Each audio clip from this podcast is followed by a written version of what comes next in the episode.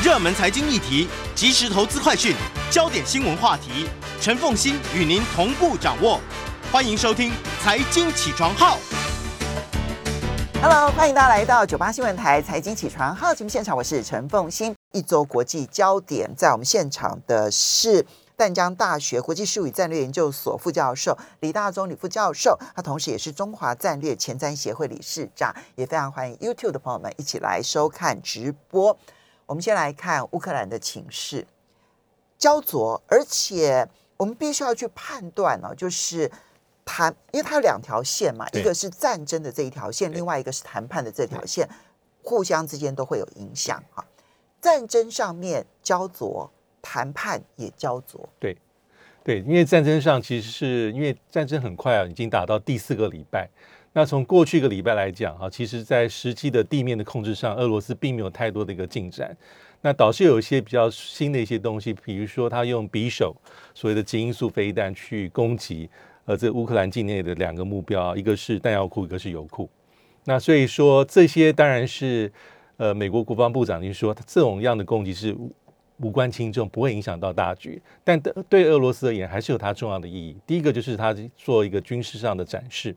他希望能够造成一些经心理上震撼的一个效果。第二是凝聚自己的士气，因为在地面上真的是陷入焦灼。第三个，它是一个实际武器的这个运用，第一次在实战里面运用到所谓的基因素飞弹，因为之前大家已经传很久。对，对他公开过，他他公开说他成功的研发出对极音速飞弹，但是美国不相信，而且美国嘲笑，对，所以他第一这一次是第一次，而且连续两天，十九号、二十号，那射程都上千公里，那这个速度大概是呃这个音音速的在五到六倍啊，但是也造成一些伤亡，这是它一个指标，就是它在打法上更加的没有限制。这当然对美国来说是有有效果，但是他美国人认为说这还不到所谓的这种临界点，就是除非你动不到用核生化。翻转战战对争的，嗯，对，但对俄罗斯而言还是有重要重要一个效应，所以我很同意刚才风清所讲，就是军事这条线跟这个外交谈判是绝对是互相联动。正是因为在军事上，这普廷没有办法取得实际的一个明确的进展，所以也造成说他必须要赶快再去打比较激烈的做法，就是我们一直讲。对于平民的目标跟军事目标，现在是看起来是比较不设限，嗯比较没有那么严格去做一个区别，呃，所以包括像马利波，所以才会这么的危机，有点像是在焦土作战。嗯因为马利波根据乌克兰的讲法是说，已经大概有两千多名居民死亡。那但是到目前为止，乌克兰是没有投降，因为乌这个俄罗斯一直喊话说，只要你放下武器，人到这个开设的时候啊，你就可以撤出，撤出之后我们就进去。但到目前为止，马马利波的这个控制的乌克兰的当地的政府，还有当地的军方，还有乌克兰基辅这边是说，就是要战到最后。所以这也是一个目前来说比较重要的象征，因为它是很重大的一个人道危机。那这为什么会影响到这个和谈上面？因为双方现在就是，假设我要跟对手谈判，我一定要累积到我在军事上最好最好的一个优势，这才是我谈判的筹码。对俄罗斯而言，就是没有什么见好就收，因为现在就没有见好，所以他必须要赶快加大这种打法，加大一个对乌克兰压力。那同样对乌克兰而言，现在是假设目前是焦灼，对乌克兰就是他有筹码，嗯他并不他并没有输。所以这也是我们为什么看到说，呃，在一两个礼拜之前感感觉好像泽连斯基有点松动，说什么都可以谈，但到他今天最新的想法是，他对媒体说，他认为任何的协议都必须要经过乌克兰内部的公投。嗯那这个其实是一种很典型的谈判上的一个技巧，但他也为他后续让步设一个防护墙跟安全阀，就是哎，我谈判我不能说这样同意就同意哦。可是我同意了，万一公投没过，那战争要重来一次吗？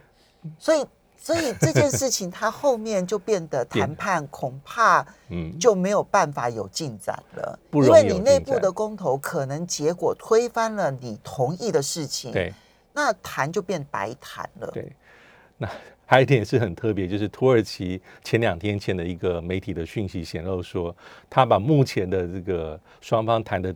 议题分为六项。他认为说前面四项哦反而是比较 OK，那有两项可能要普廷跟泽连斯基王建王才能够谈。那哪四项可以谈？就是我们一直在讲中立化，第一个，第一个非军事化，第三个是去纳粹化，第四个是取消俄语的限制。当然，俄罗斯希望是白纸黑字。那两哪两个是不好谈的？就是看起来很简单啊，好像已经是现状，但是因为对乌克兰而言是主权独立、领土完整，就乌东地区的独立地位，还有这克里米亚。那这个地方对我们来说，克里米亚反正你已经是俄罗斯控制，可是对乌克兰而言，这牵涉到你的你的领土，还有这过去这八年来你说对国际的宣传。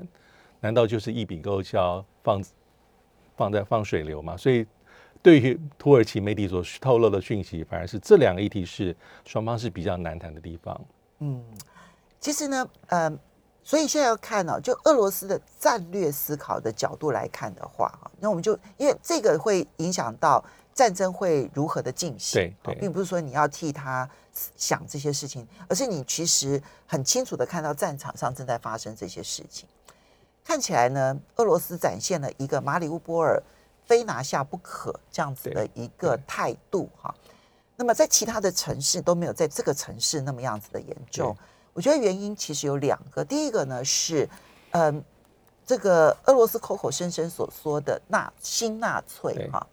那么也就是呢，从俄罗斯的角度来看，觉得你去屠杀我斯拉夫人的。最重要的一群人呢，其实都在马里乌波尔，哈，所以所谓的亚速营啊，在这个地方，所以有仇恨值，这个仇恨值比其他地区都要来得高，哈，我觉得这是第一个部分。而第二个部分呢，摊开地图，这个地方刚刚好就是把克里米亚，然后跟乌东的顿巴斯地区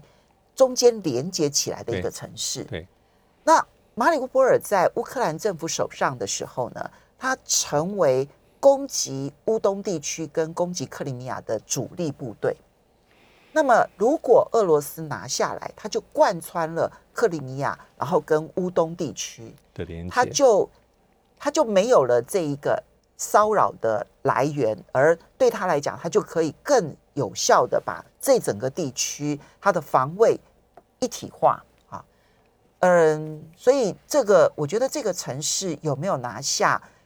对于后面的谈判，谁要做什么事情，这是其中的一个重要因素。对，第二个呢是，对于嗯，我看起来俄罗斯对于南部的港口也是它的重点区域，因为乌克兰现在的出口哦，百分之八十是依赖海运，对，就是依赖黑海地区的海运。那么它之所以没办法依赖陆运的关系，是因为它的铁路很老旧。而且是当年苏联时代的铁路，那嗯，如果要输往欧洲的话呢，它那个轨道的宽度不一样，还要换轨，所以要换车，所以那成本很高，所以它就大量的依赖海运。那么一旦这个港口如果全部拿下的话，那乌克兰未来对外经贸都会产生重大影响。对我非常同意，就是很很重要的战略意义。还有刚才风行者特别提到，也有一点是也有象征意义在。嗯，所以目前看起来，其实双方的死伤其实都很惨重。我们包括像乌克兰一直在宣传的是，它造成俄罗斯第一线的高阶指挥官重大的伤亡啊，已经有大概有呃，最近一位是有位中将啊，也是被海军中将呃。应该是陆军，南方南方军。哦，所以还有一个是黑海舰队的那一位，对。媒体上讲的这个副指挥官。那我代查了一下，好像他的官阶应该是上校，而且可能是负负责政战部门，但是还是目前来说，这个俄罗斯在海军方面对的一个最高阶的一个一个一个高阶的军官，但地面的死伤是非常重，而且是目前应该有四位将领阵亡，包括目前呃最高阶应该是官。这个南方军区的一个俄罗斯的中将，这些都会被乌克兰拿来做很重要一个宣传。但是以战损而言，其实美国官方的统计是大概死亡的俄罗斯士兵是七千多人，嗯，但一点五万多人是受伤的。所以整个伤亡率大概占了俄罗斯入侵乌克兰部队的大概百分之十，其实也是很严重。但也有一方的想法是说，其实乌克兰所承受的伤亡的比率大概跟俄罗斯其实差不多，并没有占到太多便宜。但是如果看乌克兰官方，那不得了，俄罗斯俄军的阵亡数目已经达到一点四万人，那数目是非常高。那俄罗斯其实到目前为止，他有公布一些对俄乌克兰造成的战损。如果是看这个战车跟这个装甲车的数目，双方造成的伤害是差不多，嗯啊，大概都是四五百辆战车，然后一千多辆这个装甲车，其实这个伤亡是非常非常严重。那么在战争的这条线上呢，其实就变成他还需要再观察一阵子焦土。那么，嗯，你，呃，在这个在谈判上面来看的话 z e r s k y 的改变背后的考虑到底是什么？是他本来就善变呢，还是呃，有人认为这里面美国扮演了很重要的角色？那么，而这样子的一个情况之下。未来的谈判又如何去判断它的前景？我觉得以泽连斯基而言呢，后面我觉得很重要，当然是美国的因素啊。因为我们如果印象中的话，美国一直在把北京的角色给摊在阳光下，但是我觉得还是有别。在战争爆发之前，美国一直讲啊危机很紧急，只有北京能够劝劝你的好朋友俄罗斯，他是在善用北京的影响力。但当战争已经发生之后，美国的态度稍微有点重心转移，变成说。他没有叫去劝俄罗斯，但是说你不能成为国际制裁的破口。我们休息一下，马上回来节目现欢迎大家回到九八新闻台财经起床号节目现场，我是陈凤欣。在我们现场的是淡江大学国际术语战略研究所副教授李大宗李副教授，也非常欢迎 YouTube 的朋友们一起来收看直播。好，那么嗯，刚刚讲了 Zelensky 的态度其实有变强硬啊，所以现在看起来要能够嗯。就算前面什么北约啦，怎么呃这个这个非军事化啦，然后还有包括了像这个什么这个什么俄语啦，俄语的官官方语言的地位啦，然后以及这个反纳粹啦，哈，这些就算能达成领土主权的部分，我看起来它也不是短期之内能够谈成的。对，那么俄罗斯这边，普京特别在三月十八号的时候呢。那么出席了一场在莫斯科运动场的庆祝活动，发表了长约五分钟的演讲。因为这个这一天呢是庆祝克里米亚回归俄罗斯满八年的一个庆祝活动。当然，你在这个时候特别强化这个庆祝活动，它背后还是有它的政治意涵的。因为这个演说里面，如果大家有看的话，其实普京也是慷慨激昂。他在里面有诉求几个重点，就是国家的团结跟凝聚，就是非常典型。就是因为目前俄罗斯被几十个国家国际制裁，那普京讲的重点里面，他很多在讲俄罗斯军人在乌克兰战场上，他以他的讲法是奋勇的牺牲啊，这种同胞之情。他讲的很多一些具体的例子，其实就是一种在为国内在打气。啊，在加油，所以这里面的政治讯号，我觉得是非常非常非常非常的强烈。算是只有几分钟的演讲，但是里面如果大家有看的话，他是在激励人心，在做团结，也是个对内一个诉求。他主要的观众跟对象是目前俄罗斯境内的老百姓，因为其实国际制裁慢慢慢慢会对这个俄罗斯各方面都有一些影响。嗯，但是他能够把这东西转化成说，我们是共同抵御外物。嗯，这很关键。我觉得普京有点受刺激了，因为泽连斯基其实你就他的演讲啦，或者光是靠视讯啊，这样演讲啦，然后呢，利用视讯的拍影片啦，或者是对外说明啦，其实产生的那一个宣传效果是极强大的，大概是我们所看到的战争当中呢，这种宣传效果最好的一个，对不对？哈，对。这一点你必须佩服他的演员出身，然后他有很多的幕僚，其实是过去的编剧啊等等的。我认为这是有帮助的。我我我不小看这种事情，这种事情其实是重要的。我觉得对任何一个国家的领袖，其实学会这样的本领啊，对于领导国家是很有帮助的。好，但无论如何，那么嗯，他显然受到了他的外交攻势的影响。你觉得普京？在团结俄罗斯内部的群众上面还有效吗？我觉得目前很难说哈，因为从媒体上看起来，各地有一些零零星星的一些一些示威的活动啊，呃，或是说对于普廷的领导，或是对普廷最重要的战争决策是有质疑的。但现在这个战场对普廷来说也是非常重要，因为你面临到很明显，刚刚讲国际制裁的压力是可能会让俄罗斯老百姓从日常生活里面就受到一些重大的一些影响跟不方便。那久而久之，这样的现象到底会不会对这个普廷的领导的威望，还有执政的信心？满意度受到伤害，这都是很重要的关键。所以对比于普廷，所以泽文斯基，我觉得他是很这个是等于同时是他的第二战场。那第二战场上军事上焦灼，军事上焦灼对乌克兰就是不是减分是加分。那国际舆论他很强。那诉说，它主要其实诉说的是国际舆论，还有各国的民意，因为它影响对象是对各个国家的国会，对，从以色列、英英国国会、欧洲议会、加拿大，到最关键三月十六号对美国，其实他每一场演讲里面都是精雕细琢，他的团队扮演很重要的角色，而且是因地制宜。嗯，那所以我们印象中他最深刻，他对美国就特别讲九一一，嗯，讲珍珠港。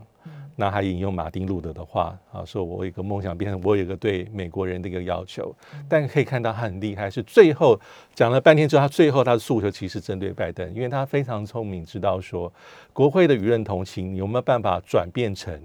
实际行政部门的政策的微调，当然是最重要、最重要的关键。所以这是泽连斯基所讲的。那对英国演说也是，他引用丘吉尔在二战期间对纳粹宣战里面的一些名言，还有莎士比亚，这些都是慷慨激昂的一个诉求。他目前来说最希望造成的政策的改变，还是一直在讲要关闭乌克兰的天空。嗯，这个地方就是禁航区，还有要给乌克兰战机，他到现在还念念不忘。但这一点其实拜登在。都准备好了，一演讲完，他就宣布说：“我多提供军备，但这军备还是美国所希望加强的，比较不对比不对称战力的一些装备，反装甲啊，单兵的防空轻装备了。对对，但但这轻装备可能在过去三个多礼拜是小兵立大功最主要的原因之一。所以目前拜登还是立场守得非常紧。我一直觉得这是一种理性跟感性。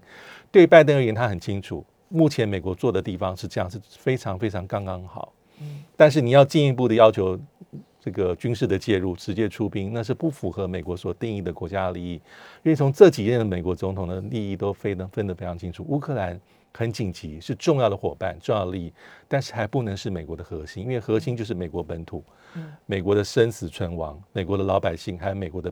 条约盟国，包括北约在内。乌克兰明显并不是。所以有点有点像是我可以对你做所有的事情，就是唯独这一条我没有办法。嗯，泽连斯基目前来说，他最后的关键是说，假设美国的民意有短时间之内有反转，国会议员态度有明显的改变，那就很有可能成为施压拜登。但短期之内目前还没有办法看得出来。嗯，好，所以呢，现在看起来军事外交都焦灼。那我们就要来看上个礼拜五晚上的时候呢。在台北时间晚上九点钟，其实也就亚洲时间晚上九点钟。那么习近平跟拜登的视讯电话，大概两个小时的时间啊。我我觉得这一次呢，中国大陆呢，他的做法有点有趣的地方，就是他在会谈结束后一个小时，新华社就公布了会谈的内容。对，而且其实虽然没有到逐字稿，但极为详尽。对，啊，嗯。其实双方还是各说各话，没错啊。那双方释放出来的新闻稿，还是有彼此之间呢各说各话的地方，怎么看待？这个各说各话局在去年十一月这个拜习在这个电这个视讯的峰会里面，就那时候就是一模一样。因为一个多小时可以谈东西很多，但是我们会后可以看到美国白宫的新闻简报内容非常的精简，带去一些小小的重点。但是中国大陆明显从新华社还有从官媒所得到讯息是非常大量的，再加上这个之后那个中中国大陆的副外长所做的更多的一些一些一些讲的东西，所以我们可以看到大体上这电话里面大概有两个重点，一个还是乌克兰，美国最关切。第二个其实广泛的美中关系，当然也包括台湾的议题。嗯，那乌克兰其实美国目标非常清楚，就是想要去更加的施压北京，让北京表态，让北京目前所站在比较已经很窄的模糊地带更小。就说你希望你能够再往所谓的美国这边多靠一些些，但这对北京来说其实并没有那么容易，所以有很多的讨论，到底目前北京的态度啊，是因为有两种说法，一种是它是。很好的一个位置，美国想要争取它。但另外一种讲法是美这个没有，是有点左左支右绌了，其实没有那么简单。你要面面俱到，两方面手心手背都是肉，然后又不得罪美国，然后大家对国际社社会对你又能够体谅，很难。嗯，啊，所以我觉得左支右绌的几率是比左右逢源明显大很多。美国的目标很明确啊，就是不要让中俄走到最后变成一起成为攻击者这样子。好对，那这个是他的目标。不过我想中国本来就没有打算要去参与这场战争，因为他本来就是。反对分裂国土这件事情，因为他最在乎就是这件事情嘛，错对好，所以你可以想象得到。那么，但是拜登的态度上面有几个很微妙的地方。第一个呢，是因为之前呢，他们的国务卿啦，或者是国安顾问啊，就布林肯跟苏利文呐、对外的态度都很严厉，哈，那就是呃，俨然一副就是你如果不听我的话，我就打算要二级制裁你。对好对但是拜登在呃会谈的过程当中，白宫官员自己也有承认说，拜登并没有提出任何具体要求嗯嗯，啊，所以对态度并没有像苏利文或者布林肯所说的那么样的强硬对。对然后第二个部分，我也不知道大家有没有注意到，拜登既没有提新疆，也没有提香港。这是比较罕见的，因为我们如果注意一下，从去年一月二十号这个拜登上任之后，大概基本上美方重要官员只要是讲到美中关系或者中国大陆议题的时候，他会有并列的做法，新疆、西藏，那接下来是提台湾，第三就提东海、南海，他的提法是非常非常制式。但是从这一次里面讯息所承受所透露出来的是，这些地方他大概都明。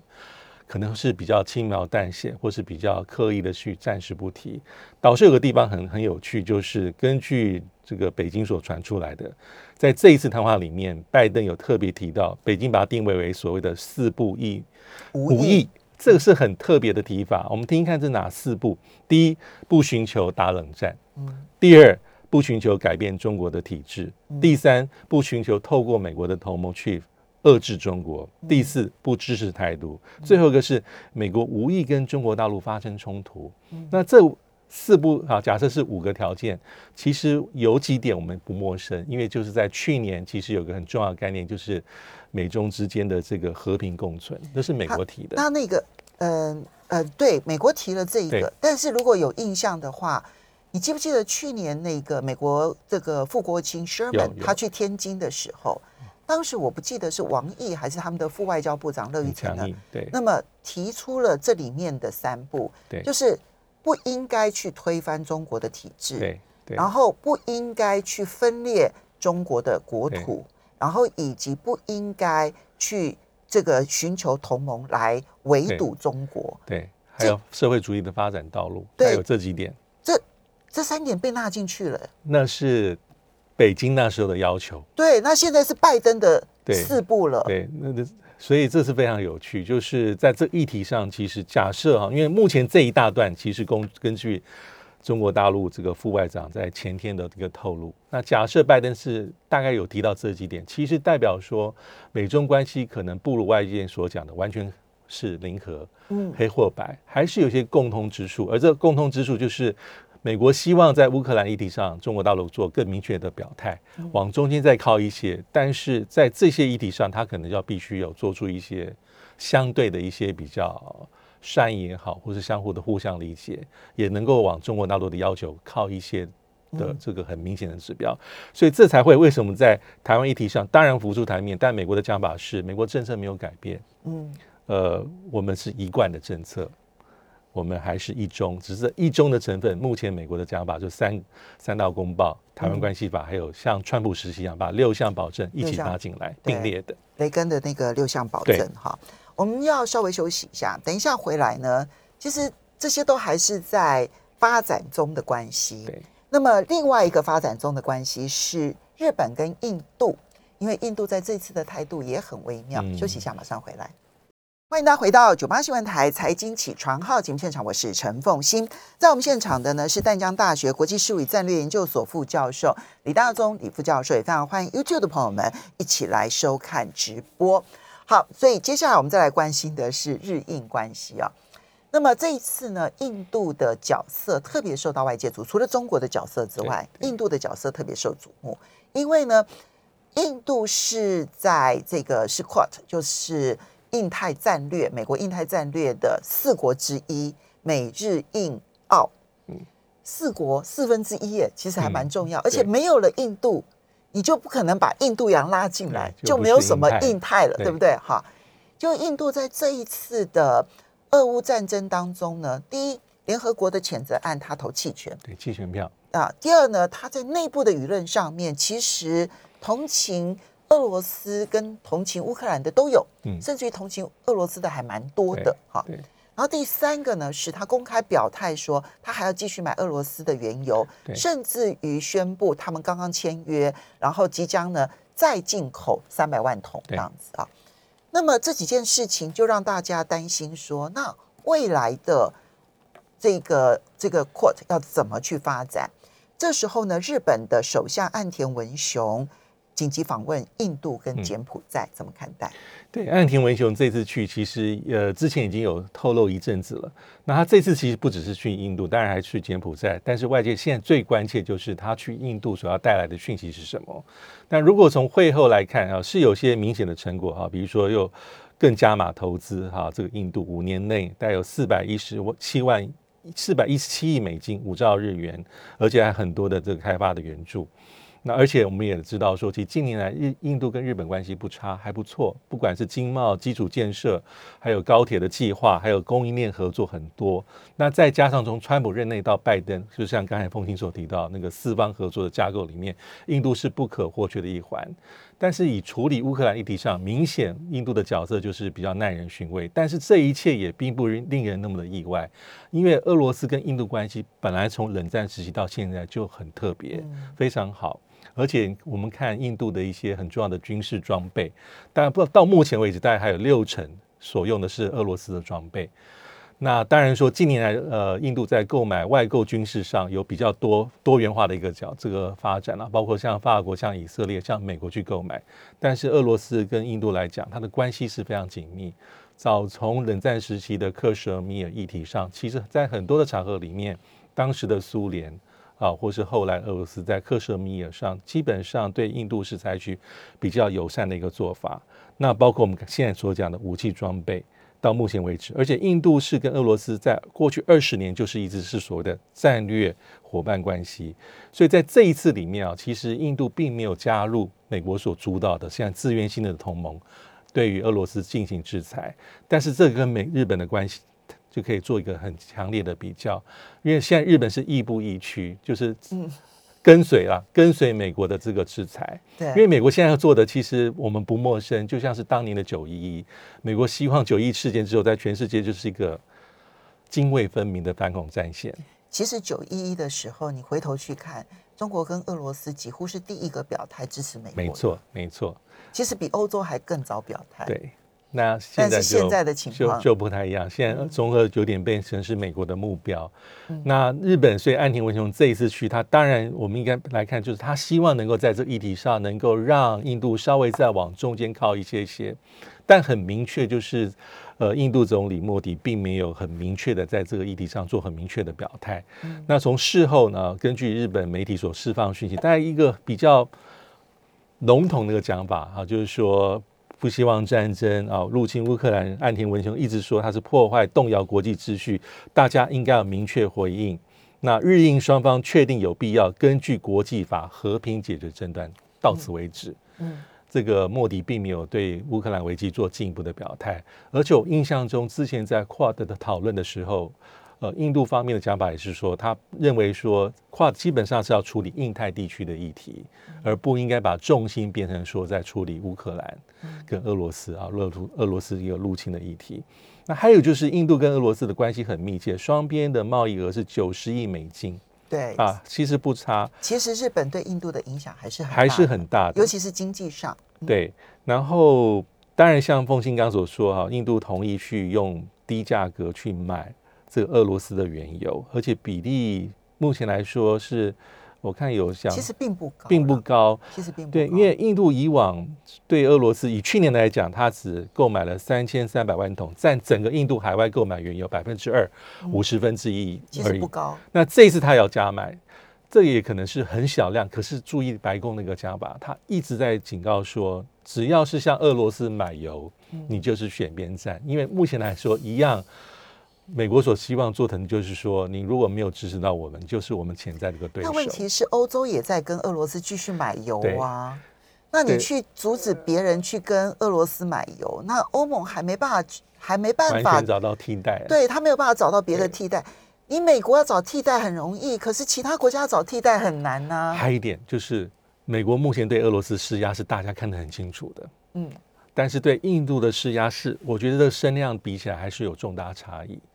因为当然一方面是中俄的关系是非比寻常，但另外一方面对印度的这个压力比较小。比较小一些些，美国还是希望能够把印度还是拉拢在一个很隐含的一个所谓的他所谓，所以他可能嘴上可能有一些警告，但实质作为上比较少。那印度其实也吃定了美国这一点，对印度还是值得被美国所拉拢一个重要的区域的对象。所以呢，在这一次呢，虽然日本首相岸田文雄跑了一趟印度。看起来印度的态度没有没有没有改变，而且这个没有改变，其实一切应该是在事前大家的预料当中。你不可能因为你去了这一趟，但这次去还是不容易，因为上次是见面已经是二零一七年啊，当时的这个日本首相呃安倍晋三访问印度，那第二年这个莫迪访问这个东京之后就没有在实体，因为疫情，因为其他的因素，对，还是重要的。但是如果是把乌克兰议题视为是个目呃。这岸田的一个重要目标，显然是没有办法那么轻易的达到。好，接下来我们再来看到的是呢，这周末的时候，还有就是叙利亚总统阿塞德访问了阿拉伯联合大公国。这，对，我们必须要把中东地，所以我就说中东局势啊，正在有一个极大的变革。哈，你看到叙利亚其实呢，阿塞德曾经一度在二零一一一二年之后是。美国主导，然后要去推翻的政权，也是造成后来欧洲难民最重要的来源，五百万难难民从叙利亚来。好，那叙利亚有长时间的内战，然后后来呢，甚至于最后发展成在叙利亚跟伊拉克的北边呢，有了伊斯兰国这个恐怖组织。好，那这时候不能推翻阿塞德了，因为就必须要去先把伊斯兰国给处理掉。处理完了伊斯兰国之后呢，美国其实就从叙利亚完全撤退了。哈。那阿塞德其实政权已经完全保稳固住了。这个时候呢，当时站在西方这一边的阿拉伯联合大公国跟阿塞德之间开始有了往来。嗯，这个要怎么看？这个往来其实也没有说一夕之间，但是有从二零这个一六一七之后就慢慢有征兆。因为当因为我们知道，就像刚刚所讲，二零一年叙利亚内战之后，大概。很多中东的国家啊，包括这个阿拉伯联合大公国，基本上是加入美国所主导的一个阵营，而且是非要把这个阿塞德剔除不可。因为当时奥巴马政府的一个主要政策就是，未来这叙利亚的明天呢，未来是没有阿塞德存在。到目前为止，美国对于阿塞德基本上还是非常强硬。是啊，但但是这蛛丝马迹大概从，而且是他们之前是断交，阿拉伯联合大公国。而且阿拉伯联盟也终止叙利亚的会籍的资格，但从二零一六年之后，其实阿拉伯联合大公国就有点想要把这关系恢复，但是美国一直在后面是反对的。包括二零一八年十二月是重新开辟呃在大马士革的大使馆，然后在二零二一年的三月份，他甚至阿拉伯联合大公国是公公公公开呼吁叙利亚你可以重返阿拉伯联盟。到去年的这个十一月啊，去年十一月的时候，其实阿拉伯联合大公国的外长已经是访问了叙利亚，所以为这一次的见面有做铺路。那这一次的确是从叙利亚内战之后到现在，这个这个叙利亚总统阿塞德第一次访问阿拉伯联合大公国，所以我们可以讲说，这是叙利亚开始跟阿拉伯世界的其他国家关系和解的第一。重要的一步，重要的一步。嗯，但是其实这个地区里面的其他国家啊，包括呃，像是好几个，其实黎巴嫩、约旦等等，也是希望说能够跟这个叙利亚的关系能够回稳。你可以想象到，因为黎巴嫩、约旦的位置距离叙利亚这么近，这么近，而他们又相对贫穷，对，他们是经不起再有战争的耗损，对，以及难民的耗损。而且他们也希望说，美国能够放宽对叙利亚的制裁。啊，因为他们可能想到说，哦，如果跟叙利亚的关系能够改善，也可以分散抗衡这个伊朗在这个地区里面的一个影响力。所以阿拉伯联合大公国目前来说，当然它过去是一个美国重要的盟友，但是他也小心翼翼的采取一个比较平衡的政策。还有就像刚才呃凤欣所提到，你看在之前这个沙特阿拉伯对沙特阿拉伯跟阿拉伯联合大公国，美国希望能够增加这两个国家的原油的一个这个增产出口，但是基本上是碰了一个微妙的软钉子。最近呢，英国啦、德国啦、日本啦，都去联络了这两个国家。后续的 看起来呢，美国想要来一个大的一个联盟的一个压力压力，对会如何？我们休息，我们要下次再。